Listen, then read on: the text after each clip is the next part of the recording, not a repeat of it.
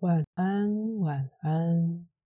现在收听的是小周末夜，我是 Roots 卢克斯。在这里，我会选读片段的文章，当做床边故事，希望过程能帮助聆听的各位顺利入睡。今天所要选读的内容是：你的第二人生。始于你明白，人生只有一次。作者是拉斐尔·乔丹奴，由黄奇文所翻译。选读范围是本作主角卡米尔和他的治疗师克劳德的其中一段疗程对话。准备好了吗？那么。要开始今天的床边故事喽。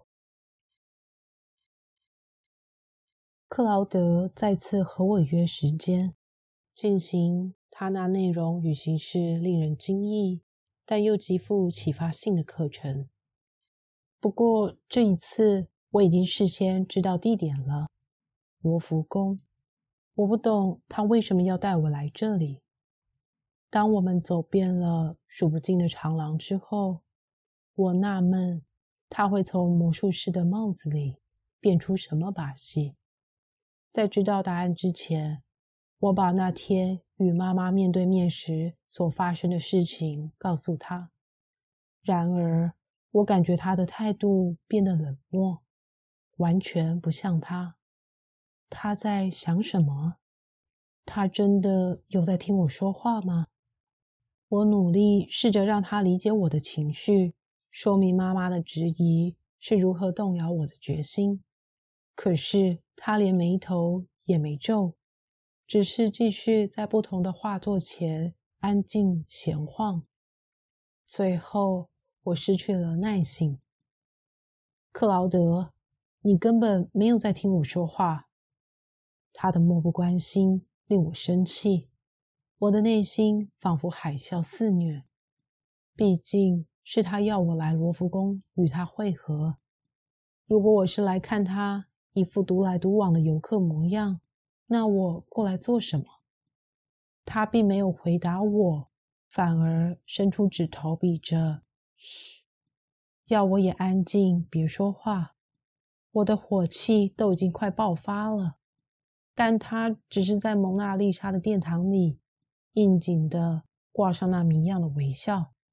同时，微微加快了脚步，带着我往达文西大师的展厅走。达文西的爵士巨作《圣母子与圣安娜》前方有几张长椅，他仍旧一语不发，要我坐下。我们在这张画前待了好一会儿，他终于开口：“卡米尔，你看见了什么？”我满心困惑的，任由视线在画上游移，试着看出任何意涵。嗯，我看见了圣母，好像要抱住婴儿耶稣，但我也感觉婴儿试着要挣开妈妈的怀抱，因为那只小羔羊更令他觉得有趣。他想要去触碰那只动物，而不是让妈妈邀来的那位。温柔女客人触碰他。至于圣安娜，我感觉她看起来冷漠却又和蔼。我的话令她微笑。卡米尔，事实上，我带你来这里就是为了要让你看看这幅画，并且将我眼中所看到的母子关系解释给你听。母子关系。雅提安在我的脖子旁喃喃说：“妈妈，我爱你。”的影像瞬间闪过了我的脑海，我的肌肤也仿佛感受到了他的体温。接着，我又看见了我妈妈家的客厅。我试着向他解释我的转行计划，而他不停地打扰我。克劳德接着说。羔羊象征牺牲，耶稣将羔羊抱在怀里的举动就意味着他接受了自己预知死亡的命运。玛利亚身为母亲，试着要让儿子远离这个受苦难的命运。他那具有保护性的动作说明了一切。至于圣安娜呢，她则采取了保留的态度，她只是看着，却不插手干预。这表示他象征性的接受外孙的命运。这个作品在前一刻对我来说。只不过是一幅迷人的乡间景象。他的分析让我大感意外。我认真的听他说着，对这幅画也开始另眼相看，急着想听他继续说下去。卡米尔，天底下的母亲都会为孩子担心，也会千方百计的避免孩子遭受苦难折磨，这是母爱的天性。本质，但有的时候也是孩子实现命运、建立自我人生的阻力。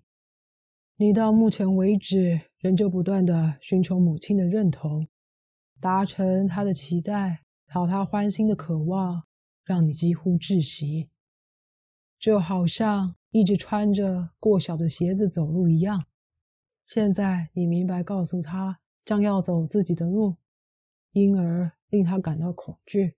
这是很正常的反应，不过你该学着把他的恐惧留给他自己，而不是自己担起，并且依然自信的继续走你的道路。当他看见你过得既充实又幸福，相信我，他就会为你感到开心的。希望如此，克劳德。我希望如此。同时。我也自问，对雅提安而言，我是哪一种母亲？我做得好吗？我的态度能让他的才能充分发展吗？他还小，他的渴望，他身为孩童的需求。可是，当他长大之后呢？当他得做出选择，打造出他的成人之路呢？到那时候。我会懂得陪伴他，并且不把自己的期望投射在他身上，就像我妈妈对我那样吗？我会认真听他的心声，帮助他实现自我吗？我们自以为尽了最大的努力，熟知有时我们的恐惧、爱恋使我们盲目。克劳德不说话。仿佛尽可能的提供自由思考的空间给我，我对他微微一笑，表示自己洗耳恭听。于是他又继续说：“卡米尔，今天你母亲担心换行业会让你吃苦，你应该要让他明白，对你而言，真正的苦是不采取任何行动。最严重的不是失败。”而是不曾尝试。毕竟，我们永远无法提防可能面临的痛苦，因为那些痛苦正是人生的一部分，完全不可能逃避。人生是由成功与失败构成的，每个人都该接受这是人生游戏的规则。抗拒这个事实只会加深苦恼。这就是为什么那些智者。依据经验所学习到的处理方法，都不是琢磨在事件的表象，而是做出行动。他的话语犹如酷暑中的一道凉水，不但使我更坚决地走在自己规划的全新道路，也成了往后我面对儿子独立开创自己的未来时思考或应对的素材。一大团吵闹的外国游客突然进入展厅，打断了我们富饶兴味的对话。我低声抱怨，忍不住啧了几声。克劳德脸上保持微笑，不为所动。没什么能惹他生气吗？他带我去另一间展厅，同时继续说明：卡米尔。看来外界的干扰依然会影响你。这表示你将自己的身心状态交由他们支配。若你不将真正控制身心的主控权握在自己手上，那就很有可能永远都像是一个在变幻莫测的波涛中颠簸的软木塞。对智者而言，或许暴风雨会在海平面上肆虐，但海底深处永远是一片平静。秘诀就在于掌控你的心智，就算事情不如己意，仍然能处之泰然；就算处于负面情境当中，也能往好处看。你试试看吧，这是一个正式存在的方法，而这个方法能够改变一切。可是，控制自己的想法并不总是那么容易。我们的反应不会总是理性，像是这几天以来，我就对自己的计划完全失去了信心。我好害怕，我觉得那个计划的风险实在太大。更不用说，我妈妈并不是唯一持保留态度的人。我最好的朋友和我舅舅也告诉我，他们觉得在景气不佳的状况下进行一项前景未明的计划，简直是太疯狂了。于是，我问自己是否该喊停。克劳德的手搭上了我的前臂，以温暖。且令人安心的声音对我说话，安抚我，就像是把我当做一个恐惧不安的小女孩。卡米尔，首先把我怕改成我很兴奋，怎么样？这个秘籍的效果挺不错的。作家王尔德说：“智慧是拥有够大的梦想。”足以让我们在追随的时候不会看不见。你的勇敢与冒险是对的。让我说一个故事吧。听完之后，你应该会觉得安慰，并且重新拥有自信。青蛙王国举行一年一度的赛跑，每一年的抵达目标都不同。这一年，参赛者得跑上一座老旧的塔楼顶端。池塘里所有青蛙都参与了这场盛会。当参赛者起跑之后，围观的青蛙观众都觉得塔楼太高，不可能有参赛者跑得上顶端。批评之声此起彼落：“不可能的，他们永远爬不上去的，他们的体型没办法做到的，他们都还没爬上去就已经变干了。”参赛者听见观众的评论之后，一只只开始泄气，只有几只依然勇敢的继续爬。只是观众依然不停批评：“真的没必要，谁都上不去的。”他们几乎全都要放弃了。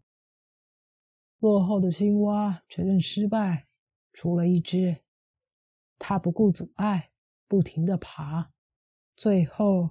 他费尽了千辛万苦，终于爬上了塔楼顶端。其他青蛙看得目瞪口呆，纷纷想打探他是怎么办到的。有一只青蛙走过去问他如何通过考验，结果发现他竟然听不见。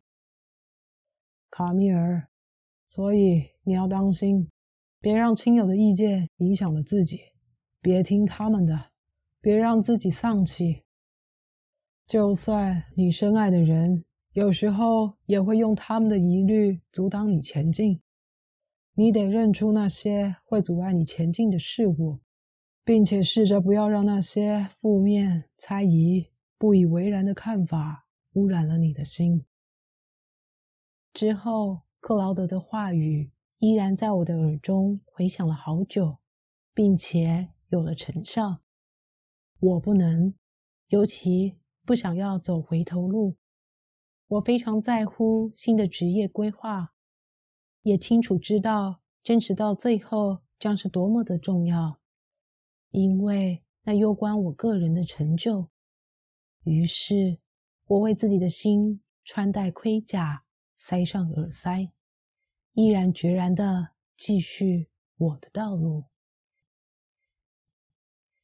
睡着了吗？